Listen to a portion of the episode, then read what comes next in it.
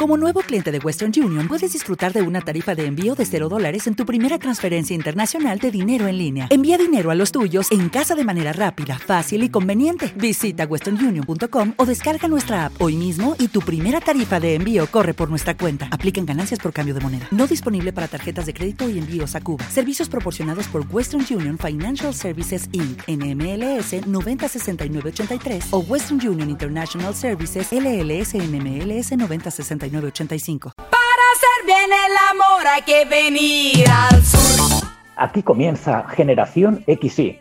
Edición fresquita.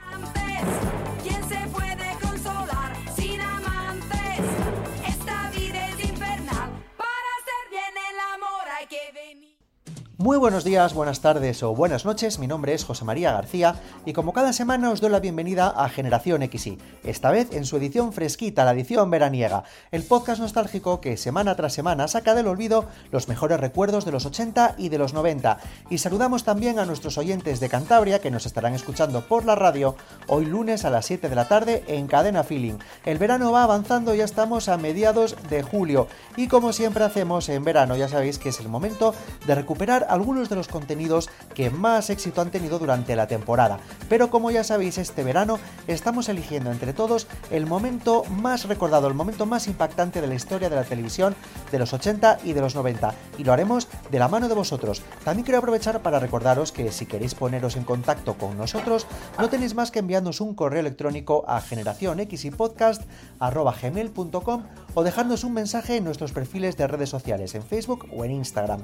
También sabéis, como siempre, os digo que si el podcast os sabe a poco, tenéis una grandísima selección de bandas sonoras y sintonías en una lista de Spotify que se llama Generación XY Música del Podcast, en la cual pues eso, pues podéis encontrar grandes bandas, bandas sonoras que hemos utilizado durante estos ya casi dos años de existencia de Generación XY. Creo que ha llegado el momento de que arranquemos con el programa de hoy y como siempre lo hacemos, comenzamos, como no, con el sumario.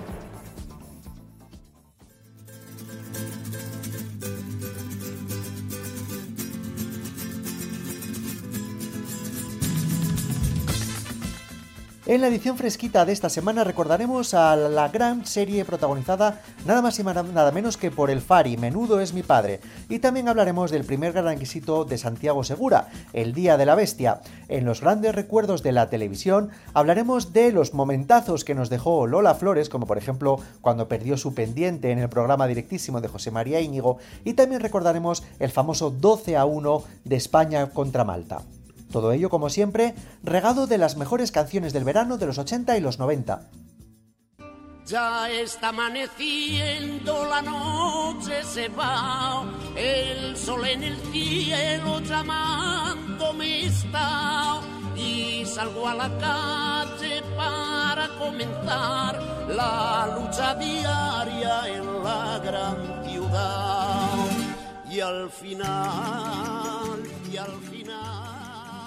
En abril de 1996, la televisión española cambiaba para siempre, y es que en aquella fecha se estrenaba la serie Menudo es mi padre, protagonizada nada más y nada menos que por el Fari. Menudo es mi padre era una dramedia, ya sabéis, esa mezcla de drama y comedia de manual, y que narraba las andanzas de una familia en la que el Fari, cuyo personaje también se llamaba como él, se dedicaba al mundo del taxi.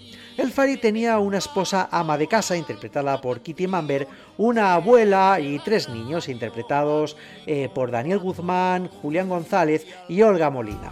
En el primer capítulo, el Fari conoce a una rubia muy atractiva llamada Vicky, y lo que parecía ser una niñata que estaba buscando un madurito resultó ser, oh sorpresa, su hija secreta, fruto de un afer con una sueca en Benidorm. Y como la chica estaba bastante sola, pues el Fari se la llevó a casa y la trató como una hija más.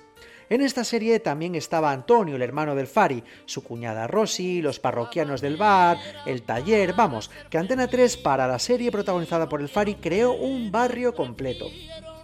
Seguramente ninguno de vosotros, queridos oyentes, se hace una idea de cuál fue el verdadero origen de Menudos mi padre. Veréis, resulta que a mediados de los 90, Antena 3 se había dado cuenta de que en distintas encuestas, en distintos estudios de opinión, en los que se les preguntaba a los españoles por sus personajes favoritos, siempre aparecían tres nombres muy destacados.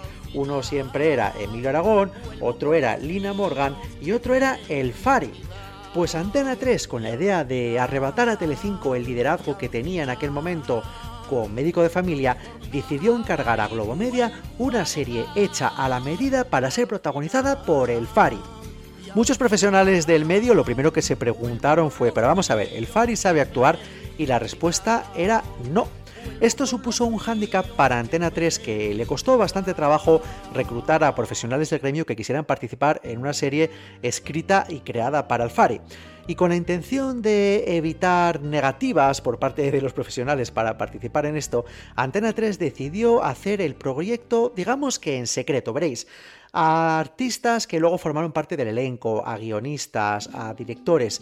Se les dijo, se les ofreció la posibilidad de trabajar en una serie que estaba destinada a ser un éxito y que iba a ser protagonizada por un personaje misterioso y secreto que nunca antes había participado en una serie de televisión. Y de esta forma, Antena 3 con el gusanillo en el cuerpo consiguió robar a varios guionistas de médico de familia y consiguió un plantel de actores y actrices bastante representativos y, bastante famosos dentro de la escena televisiva española. Eso sí, cuando varios de ellos finalmente se enteraron de que el protagonista iba a ser el Fari, se echaron las manos a la cabeza. Incluso Miguel Reyán llegó a declarar en una ocasión que pensaba que era una broma, que era una inocentada que le estaban gastando cuando descubrió que la serie por la que acababa de fichar iba a ser protagonizada por el Fari. Volviendo a la pregunta de si el Fari sabía actuar, como ya hemos dicho, la respuesta era no. Y Antena 3 quiso poner solución a esto y para ello se encargó de que el Fari recibiera clases de interpretación nada más y nada menos que por parte de Luisa Martín, la famosa Juani de médico de familia, que también en aquel momento era la directora de casting de Globomedia y estuvo trabajando con él nada más y nada menos que durante seis meses para que consiguiera ponerse enfrente de una cámara y actuar siguiendo lo que decía un guion. Hace unos meses Fórmula TV, que es un portal de internet dedicado a noticias y actualidad televisivas, publicó un artículo y un vídeo en el que distintos actores, actrices y personal técnico de Menudo es mi padre contaban su experiencia en esta serie. Vamos a recordar algunos fragmentos de este vídeo dándole las gracias a Fórmula TV por su colaboración y por su contenido. Y arrancamos recordando precisamente a Luisa Martín, la Juani, eh, contándonos cómo fue su experiencia de trabajar con el Fari en Menudo es mi padre.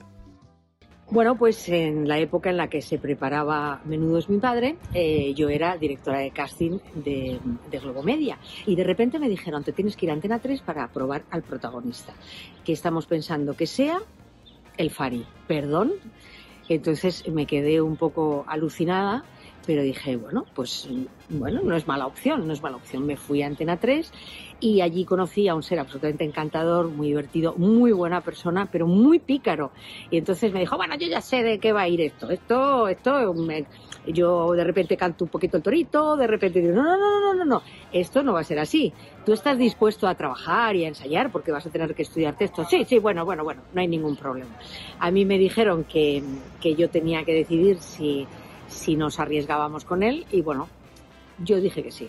Nos tiramos a la piscina. A lo largo de sus 60 episodios, Menudo es mi padre tuvo grandísimos dramas en sus tramas, pero también trató muchísimos temas sociales de la época. Por ejemplo, se habló de drogadicción, se habló de prostitución, de la soledad de los mayores, de los peligros que sufren los conductores de taxi. También se trataron otros temas como la ludopatía, el alcoholismo juvenil, el racismo, la homosexualidad, hasta una falsa denuncia por violación, por ejemplo, y también otros temas más curiosos como el la fimosis. ¿Qué cosa se le ocurre? Pero bueno, ¿qué son esas voces? Tu madre, que se empeña en ayudar al indio, nos va a dar un disgusto. Mucho hijo. Déjala, No me mujer. dejan hacer nada. ¿Has hecho una manita, hombre? Claro, tú no estás nunca en casa. Te pasas casi toda la noche fuera y encima vienes dando consejos. Eso me pasa a mí por meterme. Pero mujer, si sabes que estoy todo el día con el taxi trabajando. Sí, recogiendo gente en el Music Hall. A saber la de pelanduscas que te encuentras por ahí sin vergüenza. Pero también te lo cita mi vida. Si sabes que solo tengo ojitos para ti, mi amor. Más te vale si no quieres que te lo saque. ¿eh? Mucho cuidado conmigo. Esta noche he dormido en casa o ya no te acuerdas. Niño. Peor me lo pones. Cada vez que me acuerdo que estaba Juanmi trabajando en taxi por la noche estoy que no vivo. Bueno, pues oye, si te parece, que haga el turno mi madre. Que te he oído, ¿eh? Que te he oído. Pero mamá, pero mamá, ven mi vida. Como ya hemos comentado, el personaje de la mujer del Fari estaba interpretado por Kitty Mamber, una actriz que tras los primeros capítulos mostró su descontento con su papel y con la serie, por lo cual le pidió a Antena 3 un aumento de sueldo para continuar con su participación en Menudos mi padre. La serie se negó en rotundo y decidió prescindir de su personaje pues de la manera que suele realizarse en estos casos, que es matando a su personaje, y lo hizo a través de un doloroso y trágico tumor en el oído. Este hecho fue aprovechado por los guionistas de Menudos mi padre para convertir al Fari en una especie de sex symbol que tiene un acercamiento con una vecina, Carmen, interpretada por Gloria Muñoz, con la que finalmente termina casándose. Además, ella ya tenía dos hijos de otro matrimonio que también se mudaron a la casa familiar que de alguna manera empezaba a parecerse al camarote de los hermanos Max. Como curiosidad, comentaros que los dos hijos de esta nueva mujer del Fari, de Carmen, eran interpretados por los actores Víctor Clavijo y Pilar López de Ayala. Precisamente vamos a escuchar a Víctor Clavijo hablando de su participación en Menudos mi padre. Recuerdo cuando anunciaron que el Fari iba a hacer una serie de televisión, yo estaba en segundo, en tercero de interpretación en la Escuela Superior de Arte Dramático y recuerdo que todos los compañeros de clase nos llevamos las manos a la cabeza diciendo, Dios mío, el Fari va a hacer una serie, pero si el Fari no es actor, nos pusimos con esta cosa purista ¿no? de, de, los estudiantes de interpretación y, y, recuerdo que nos indignamos bastante. ¿no? Un año más tarde me llamaron para hacer una prueba para la serie, me cogieron y el primer día que vi al Fari trabajar en plato me tuve que tragar con patatas todos mis prejuicios porque recuerdo que aluciné al verle trabajar con una naturalidad, con una organicidad y con una sencillez delante de la cámara que derribó de un plumazo pues todos los prejuicios que yo arrastraba de la escuela de interpretación. Otra de las curiosidades que pudimos ver en Menudos mi padre fue un cambio de actor, y es que el personaje de Juanvi, el hijo mayor del Fari, si os acordáis inicialmente estaba interpretado por Daniel Guzmán, pero cuando este decidió dejar la serie, los guionistas, en vez de matar al personaje de Juanvi, bueno, matar o enviarlo al extranjero, tampoco hace falta hacer de esto una masacre, decidieron sustituirlo por otro actor, Borja Elgea, el que casualmente si buscas por internet fotos se parece bastante a Daniel Guzmán. El Fari también amenazó con dejar la serie y es que pidió un aumento de sueldo a Antena 3 también para continuar, pero Antena 3 decidió mostrar sus dientes y no quiso subirle el sueldo y para amenazar al Fari y hacerle entender que la serie incluso podía llegar a continuar sin él, le tuvo unos capítulos debatiéndose entre la vida y la muerte, aunque finalmente, como ya sabemos, pues terminó continuando en la serie y salió de esta situación delicada de salud en la que estuvo durante, durante algunos capítulos. Ven, la barca. ¿La barca? Ah, bueno. Perdona, es que al taxi, al taxi le llamo la barca. Con ella navegamos, Juan y yo en la ciudad. Con ella nos buscamos la vida. Se tiene que conocer a mucha gente en esa profesión, ¿no? Ya lo creo. Bueno, mira, soy conocido a los mejores de Hollywood. Robert Redford, Stewart Granger, Ava Gardner. Vamos, de los mejorcitos. ¿Cómo te has venido a España? Cuéntame. Pues es que me he quedado sola. ¿Sola? Sí, mamá ha muerto. Greta muerta. Lo siento, Tuvo un accidente. Rafael. ¿Y tu padre está bien? Tú eres mi padre. Bueno, bueno, no, me refiero al, me refiero al marido de tu madre. Ah, En Menudos mi padre pudimos ver reunidos de nuevo algunos de los principales actores y actrices que participaron en Farmacia de Guardia. Así, si lo recordáis, teníamos a Cesario Estebanez interpretando al Trampas, otro de los taxistas amigo del Fari, a María Garralón dando vida a su cuñada, o a Julián González, el pequeño Guille de Farmacia de Guardia, eh, dando vida en este caso a Jorge, el hijo pequeño del Fari. Menudo es mi padre también sirvió como cantera de grandes personajes que vimos posteriormente en grandes series de la televisión. Así, por ejemplo, Paz Vega, Pilar López Ayala, eh, Lara de Miguel, eh, Víctor Clavijo, como hemos comentado, Eva Santolaria o Alicia Bogo hicieron sus pinitos en esta serie. Otros actores que pasaron por Menudo es mi padre fueron, entre otros, María Casal, Elena Fernández, María Adánez, Miguel Ángel Barcárcel o Blas Moya, entre otros. Tal y como vaticinaron los estudios de mercado, las encuestas, Menudo es mi padre fue un éxito rotundo, que llegó a cosechar índices de audiencia cercanos al 30% en su primera temporada. Estos índices, se mantuvieron también bastante altos durante la segunda y la tercera, pero al finalizar la tercera temporada, Antena 3 decidió dar por terminada la aventura del Fari y de Menudo es mi padre en la televisión, y lo hizo con un último capítulo en el cual Fari en su trabajo con el taxi, descubría, o mejor dicho, era descubierto por un productor discográfico que tras escucharle cantar le propone poner en marcha su carrera discográfica nada más y nada menos que con una participación en el Festival de Viña del Mar. Algo muy loco todo, la verdad. De todos modos, este no fue el final del todo de la serie del Fari, y es que años más tarde las aventuras del Fari volvieron a revivirse, en este caso en Portugal, y es que nuestro país vecino emitió un remake llamado Barrio da Fonte, que también tuvo 60 episodios y que era un calco a la serie del Fari. Solo que allí el taxista protagonista no tenía ese toque ibérico y folclórico del Fari.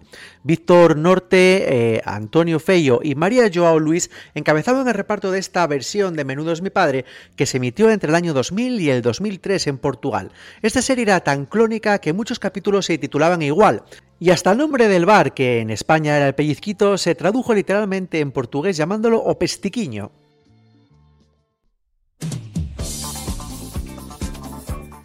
Momentos de la televisión. Y esta semana en los grandes momentos de la televisión queremos traer a una de las grandes folclóricas, si no la más grande de la historia de España, Lola Flores, que sin duda nos dio grandísimas perlas en los años 80 y en los 90. Vamos a escuchar algunas de ellas y ya sabéis que si creéis que los grandes momentos de Lola Flores son los mejores momentos de la historia de la televisión de los 80 y los 90, más adelante este verano podéis votarlos y elegirlo entre todos los que os estamos presentando en la edición fresquita de Generación XY de este verano. Adelante con Lola Flores. Se puede hacer de todo en la vida. Te da una rayita un día y no pasa nada. Te fuma un porro y no pasa nada. Te puede emborrachar un día de vino tinto y no pasa nada. Todo se puede hacer en la vida con método. Pienso si una peseta diera cada español. Pero no a mí, a donde tienen que darla. Quizás salía de la deuda. Y después yo no sé, me iría al estadio con todo lo que han dado esa, esa peseta o esas 100 pesetas para, para, para tomarme una copa con ellos y llorar de alegría.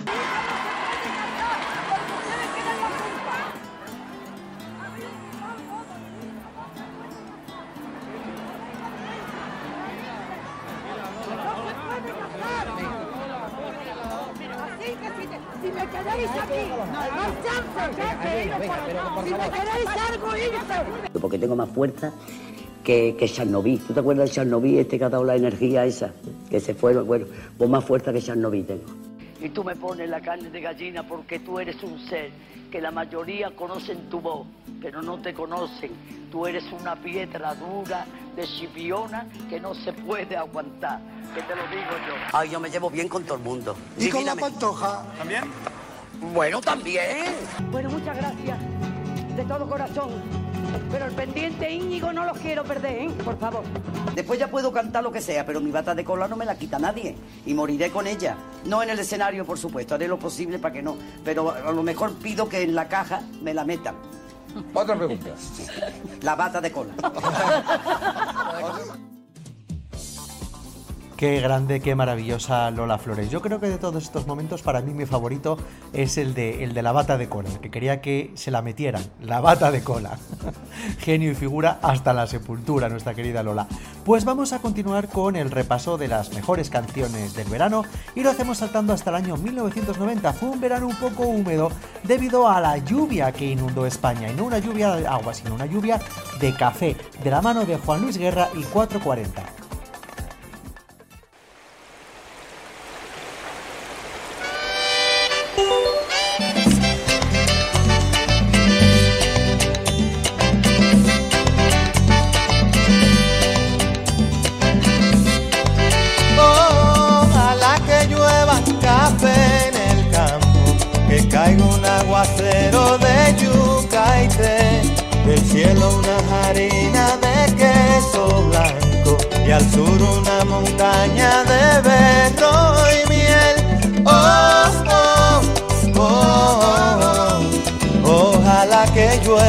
Café.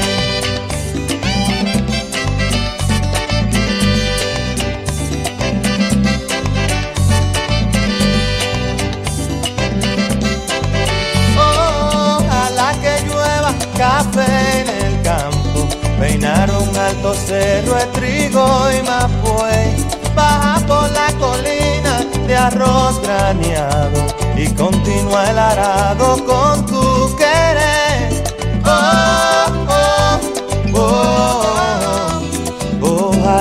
otoño en vez de hojas secas vista mi cosecha y sale. Sembra una llanura de batata y fresas, ojalá que llueva café. Pa' que en el conuco no se sufra tanto, hombre. Ojalá que llueva Pa' que en Villa Vázquez oigan este canto. Ojalá que llueva café en el campo. Ojalá que llueva, ojalá que llueva, ay hombre. Ojalá que llueva café en el campo. Ojalá que llueva café.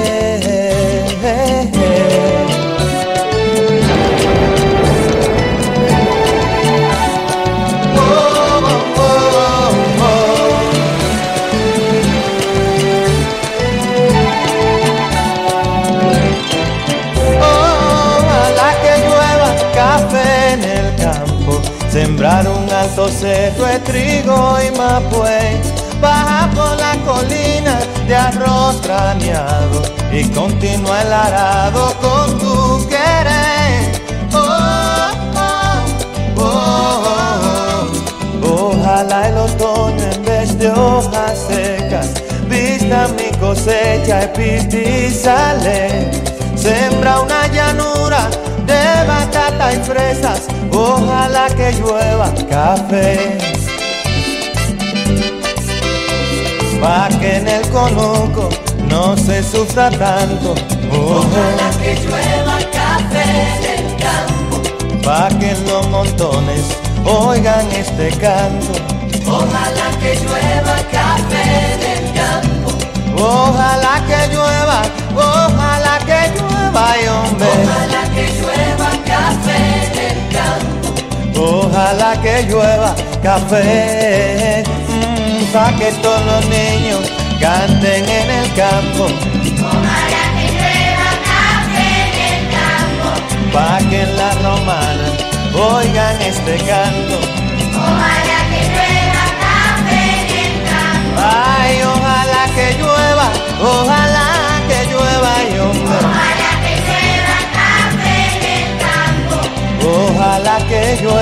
café.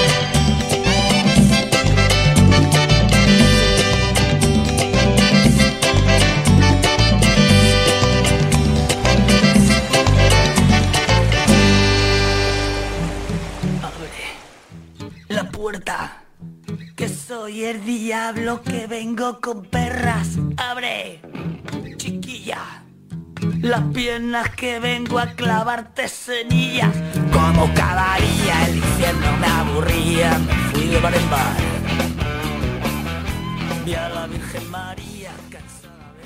Algo se cocía en el cine español en los primeros años de la década de los 90. Olía a sangre fresca, podríamos decir. Quizás el Oscar que Almodóvar había conseguido por Mujeres al borde de un ataque de nervios en el 89 inspirara a una nueva generación de jóvenes con ganas de hacer películas. Lo que está claro es que la llegada a nuestro país de las nuevas cadenas de televisión privada, sobre todo Canal Plus, y el trabajo de los festivales de cine como el de Medina del Campo o el de Alcalá, que comienzan durante esos años a promover fuertemente la producción de cortometrajes, junto con la creación en el 94 de la ECAM y la SCAC, serían fundamentales para este relevo generacional que se estaba gestando en aquellos momentos en el cine español.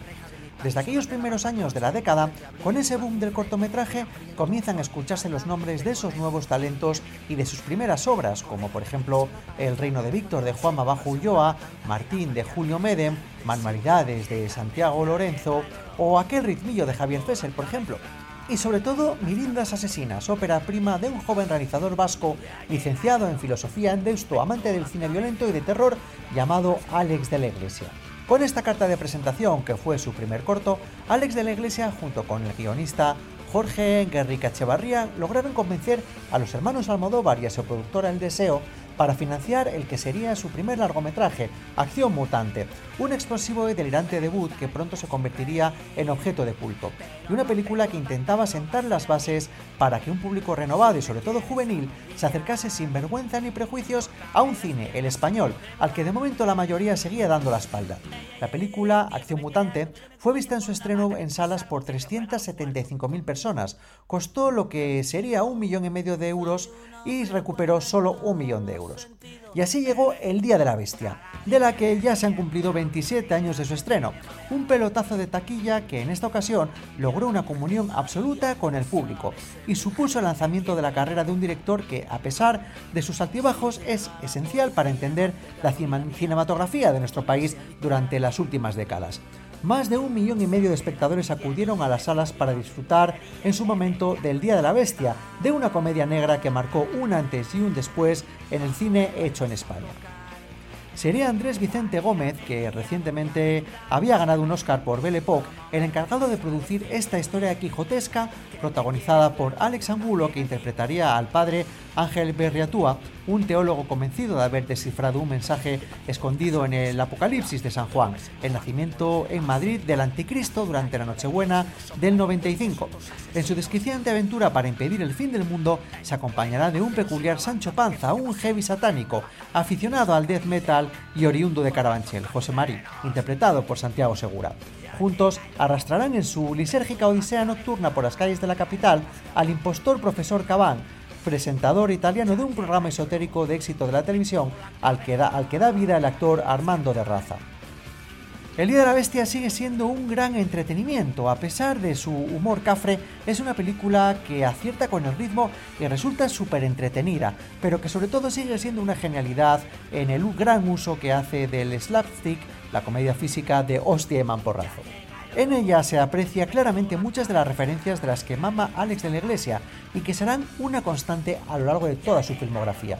En su cine, lo castizo, el sainete, el esperpento valleinclanesco, los tebeos de Ibáñez, Escobar o el Gran Vázquez y por supuesto las películas de su gran referente Chicho Ibáñez Serrador se entremezclan con la tradición lovecraftiana, las pinturas negras de Goya, los clásicos contemporáneos del cine y la acción y de terror anglosajón o la serie B de los años 50 junto con la exploitation de los 70. Alex de la Iglesia consigue elevar la españolada a otro nivel uniendo con inteligencia, tradición e innovación. Mogollón de mensaje. Además son de aquí, de Carabanchel.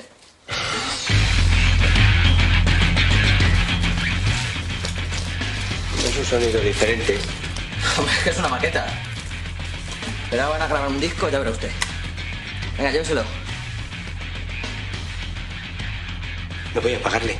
Pasa. ¿Me parece bien? Es un detalle de la casa, por tener buen gusto.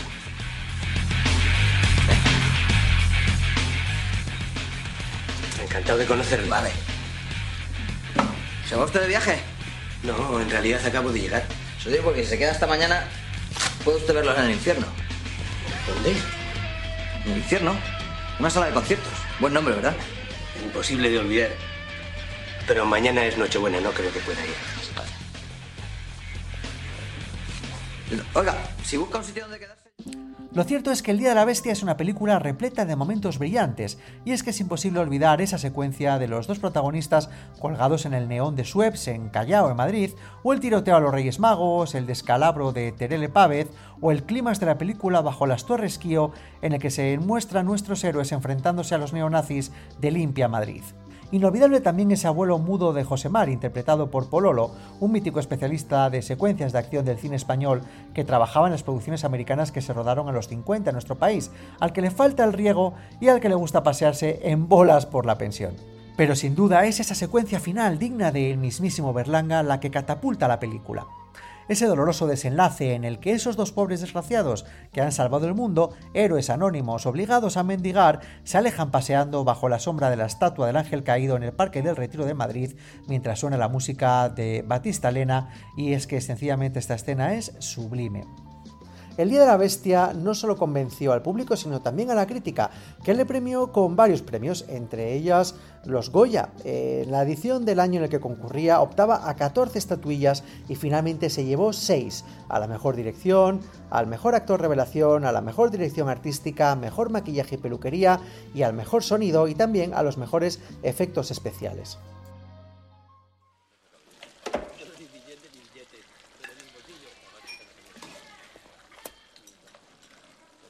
Hombre, padre, ¿qué tal la habitación? ¿Está bien? Sí, muy bien, gracias. Necesito hablar contigo, José María. Oiga, si está mal, no tiene algún problema, le digo que la, cam que la cambie. José María. José María.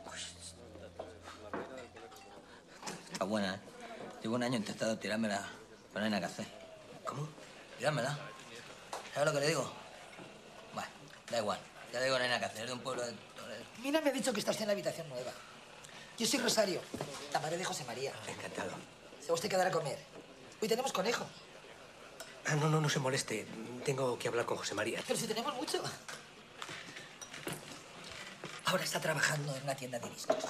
Pero en realidad es un artista. ¡Que le follen! Ahora está haciendo un cursillo.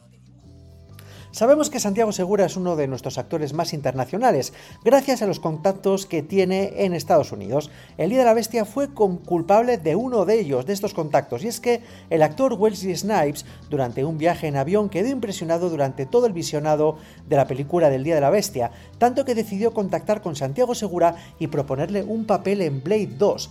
Más adelante veríamos a Santiago Segura convertido en Rush. Alex de la Iglesia y Jorge Guerrica Echevarría tuvieron problemas legales con el Día de la Bestia, y es que fueron demandados en el mismo año 95 por el escritor Tomás Cuevas Arroto por plagio y transformación no autorizada de su novela La Luz. El problema también surgía de que dicha obra fue enviada a la productora de Pedro Almodóvar El Deseo en el año 92. Finalmente, de la Iglesia y Guerrica Echevarría ganaron la demanda. Alfred Hitchcock decía que no había que trabajar ni con niños ni con animales, y algo de razón tenía. Alex de la Iglesia pudo comprobar lo difícil que era trabajar con animales en esta película, y es que durante la escena, cuando el sacerdote realizaba el pacto con el demonio y aparece una cabra, se tuvo que repetir varias veces la toma ya que la cabra no dudó en orinar durante las grabaciones. Finalmente consiguieron el resultado deseado, pero tras repetir varias veces la toma. El Día de la Bestia tuvo éxito incluso en Estados Unidos y hay personas que se atrevan a decir que un estudio compró los derechos para realizar el remake americano, dirigido igualmente por Alex de la Iglesia. El 28 de diciembre de 2011, Día de los Santos Inocentes en España, se publicó la noticia falsa de que Hollywood trasladaría la acción a Nueva York, el 25 de diciembre del 2012. El reparto estaría formado por Paul Giamatti, Jack Black y Raúl Boa. Más tarde se desmintió por si alguno no había captado la inocentada antes de que se llegara a la época de los efectos especiales y poder crear personajes por ordenador, todo se hacía artesanalmente. Alex de la Iglesia, para el personaje del demonio, tuvo que buscar un actor sin piernas para poder encajar las piernas de Satanás. Recordemos que las patas de cabra son demasiado estrechas para una persona. Este actor andaba sostenido por cables, menos mal que esto no se vio en la película. Hay actores que se toman su personaje muy en serio y no dudan en poner en riesgo su vida para hacer una buena escena. Alex Angulo se quemó de verdad durante la escena donde intentaba apagar el fuego de Caban. Como otra anécdota, el especialista de Angulo quedó inconsciente 5 minutos tras rodar la escena donde Terele Pavez se enfrenta al sacerdote y le empuja por las escaleras. Parece ser que el golpe que se ve realmente existió y fue un golpe real. Aunque ahora no podríamos ver el Día de la Bestia con otros protagonistas distintos de los actores Alex Angulo, Santiago Segura y Armando de Raza, inicialmente Alex de la Iglesia había pedido expresamente tres nombres, Javier Bardem, Jorge Perugorría y el propio Alex Angulo, que fueron los elegidos por el director para realizar su película, pero solamente el último consiguió pasar el corte de la producción. Juan y Medio actualmente es una de las figuras de la farándula española más reconocidas y queridas por el público, sobre todo en Andalucía. Pero hace más de 25 años esto no era así. Una de sus primeras inclusiones en el mundo del cine fue en El Día de la Bestia, donde realiza el papel del policía que hace mover el coche a Santiago Segura. Como curiosidad, Carmen Martínez, jefa de producción, también hace un pequeño cameo, siendo la mujer a la que pide ayuda al sacerdote antes de recibir un planchazo. La tienda de discos donde trabaja José María, el personaje de Santiago Segura, se llamaba Hard Vinyl. Era una de las tiendas de música heavy más emblemáticas de Madrid, habiendo tenido tres ubicaciones distintas. Alex de la Iglesia rodó cuando se encontraba en la calle Gran Vía. Era considerado un templo para los férreos fans del heavy y actualmente la tienda no existe, aunque hay tiendas de discos inspiradas en su estética por el centro de Madrid. Como suele pasar, algunos finales se cambian porque pueden resultar demasiado violentos para la audiencia, y esto fue lo que pasó con El Día de la Bestia. Inicialmente se rodó un final alternativo donde el padre Berriatúa, Alex Angulo, decidía que debía matar al bebé anticristo, por lo que pegaría un tiro él mismo al pequeño demonio. Esto se consideró demasiado fuerte y se cambió por denominar a los Limpia Madrid como el verdadero anticristo.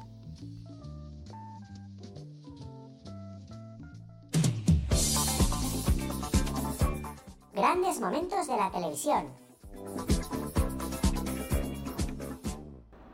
Y ha llegado la hora de recuperar uno de los grandes momentos de la televisión en lo que a deporte se refiere en los 80, y no es otro que la famosa narración del épico partido de España contra Malta que terminó con el apabullante resultado de España 12, Malta 1, uno de los momentos sin duda más recordados sobre todo por nuestros padres.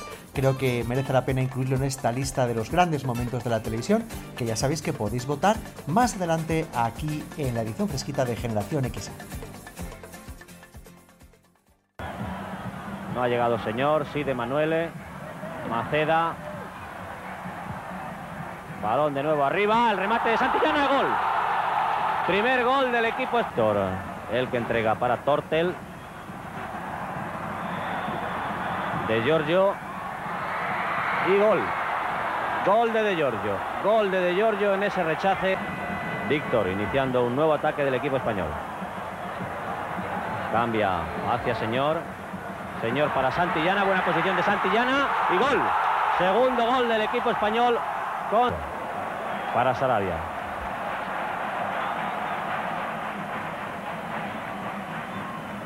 Maceda rechazó Tortel. Gordillo se llevó bien esa pelota. Y Santillana, gol. Tercer gol de Santillana. 3 a 1 para Rincón. Rincón penetrando el mismo. Atención, Rincón. Buena la jugada y gol. Cuarto gol de España en esa jugada personal de Rincón. Aunque cortó Maceda. Aguantó bien porque había dos jugadores españoles en fuera de juego. Ahora el envío para Rincón. Butillec, Rincón. Y gol. Gol de Rincón. Segundo gol de Rincón. Cinco. De Sarabia y Carrasco con el cine que se abran por las bandas y así desbloquear ese centro de la defensa maltesa que se muestra inexpugnable y sobre todo contumaz nuestros defensas penetrando por el centro. Ahí está Maceda. Víctor abre para Señor. Balón hacia Rincón. Ha rechazado Holland. Gordillo. Atención a ese balón. Maceda y gol. Gol de Maceda. Sexto gol de España. Señor. Ha rematado Santillana. ¡Gol! ¡Qué gol! ¡Gol de Maceda! Gol de Maceda al séptimo. Vamos a ver si es posible. De nuevo Maceda con la pelota. Sarabia, Maceda. Enviando para Rincón. Ahí están. Rincón. Rincón y gol. Octavo gol de España. Octavo gol de España. Ensayar con éxito desde ahí el disparo. Señor.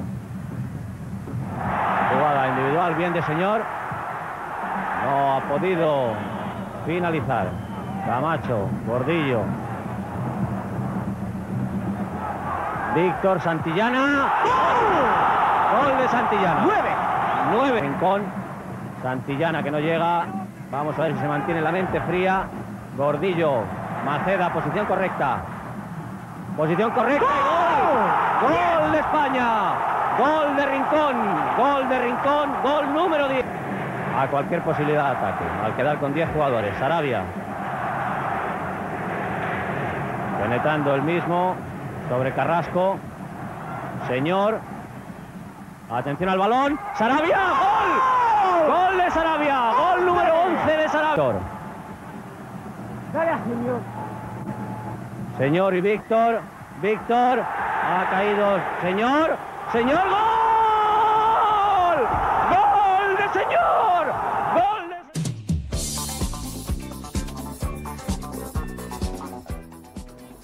Saltamos al año 1981 para recordar una de las muchas canciones italianas que de alguna manera fueron canción del verano. En este caso se trata de la canción Qué idea de Pino D'Angio.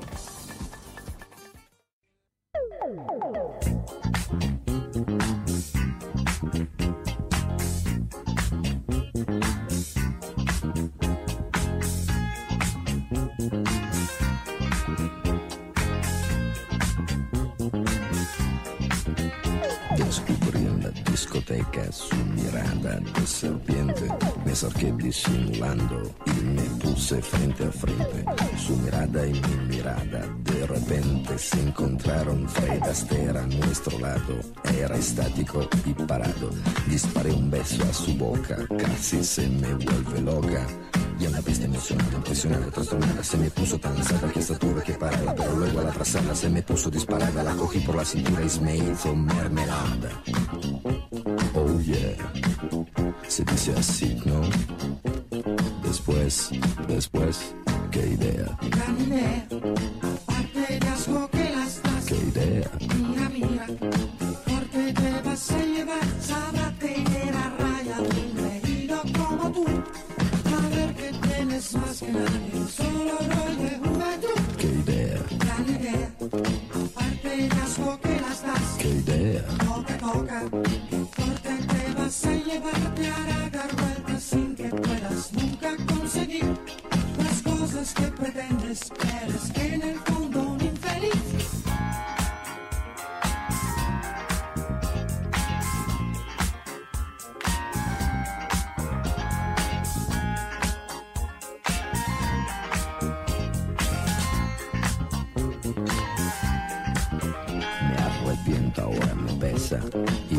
hasta su mesa.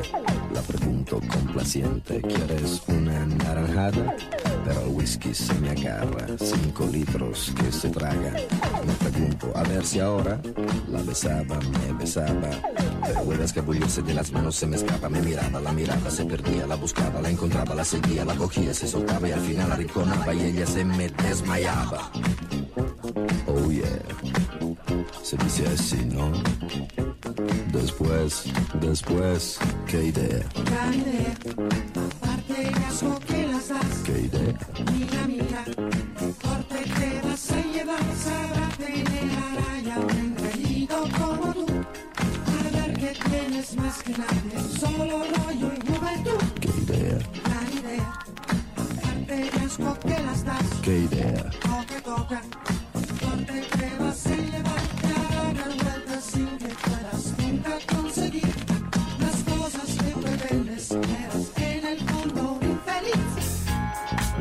qué